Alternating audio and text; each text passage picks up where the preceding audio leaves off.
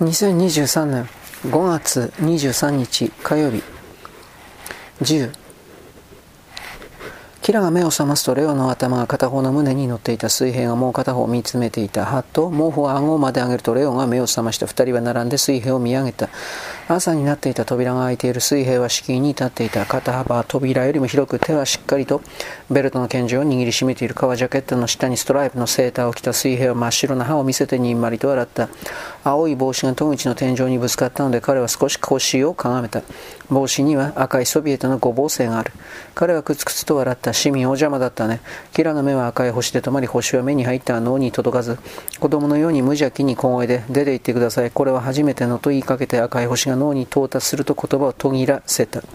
水平はくつくつと笑った。やれやれ市民、最悪のタイミングだね、全く。レオが言った。出て行って服を着させなさい。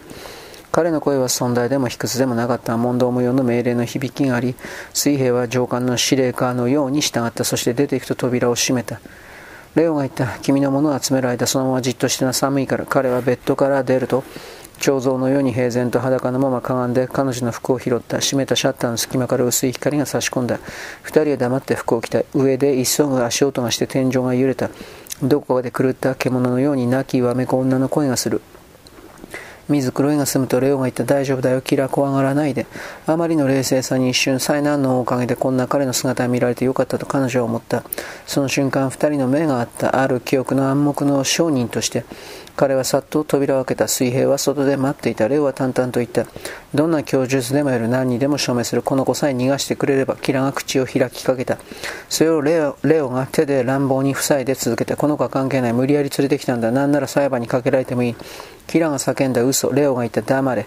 水平が言った二人とも黙れ。二人は水平についていった耳をつんざくような女のわめき声が聞こえる。女は自分の小さな木箱を持った二人の水兵を四つん這いで追いかけていた。木箱は開いていた。水兵の指の間で宝石が光っている。女は髪を振り乱し宙に向かってわめいていた。扉が開いた客室の戸口でレオは突然キラーを押して中が見えないようにした。客室で男たちが床の動かない体にかみ込んでいる。死体はその手にセント・ゲオルギー十字の下に心臓に差し込まれた探検を握っていた。甲板では鉛色の空がマストの先を覆い、ボートのボートを乗っ取った男たちが口から白い息を吐きながら指示を出している。マストの赤旗をはためかせて霧の中を巨大な影のように上下する沿岸警備船の男たちだ。二人の水兵が黒ひげの密航船の船長の腕を捕まえている。船長は靴を見つめていた。水兵は革ジャケットの大男を見上げ、指令を待っていた。大男はポケットから名簿を取り出して、船長のひげの下に突き出した。そして親指で背後の霊を指し、こいつはどれだと尋ねた。船長の鼻がある名前を指さした。で、キラには大男が不可解な目をしたのが分かった。娘は、彼が尋ねた。さあ、船長が答えた。乗客名簿にはありません。直前に来たんです、この若者と。ティモシェンコ同士 17, 年17人の反革命家どもが国外国外逃亡を企てました。水平が言った。ティモシェンコ同士はクスクスと笑ってストライプのセーターの下の筋肉をげんこつで叩いた。ふん、逃げられると思ったが、赤いバルチック艦隊のステパン・ティモシェンコから、船長は靴を見つめている。しっかり見張っていて、いつでも撃てるようにしておけ。ティモシェンコ同士が言った。ちょっとでも変な気を起こしたら腹当にぶち込んでやれ。彼は歯を光らせ日焼けした首を寒風に寒風にさらしノームを見上げて笑みを浮かべると口笛を吹きながら歩き去った。2隻の船が動き始めた時ティモシェンコ同士が戻ってきた。濡れて光る甲板の囚人の中にいたレオとキラの横を通りがかる立ち止まり。しばし彼らを見つめ黒く丸い目に何とも言えない表情を浮かべた。そして通り過ぎて再び戻ってくると誰にともなくキラを指さしていった。娘は大丈夫だ。こいつが無理やり連れてきた。お言葉ですが、キラが話し始めた。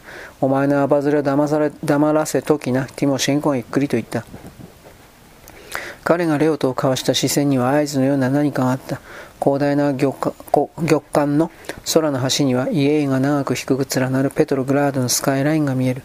薄い黄金色の遺作聖堂のドームが煙突の煙に沈むくたびれた月のように見えた。レオとキラは巻いたロープの上に座っていた。後ろではアバターの水兵が拳銃に手をかけたままタバコを吸っている。水兵が離れていく音は聞こえなかった。ステパン・ティモシェンコが近づいてきた。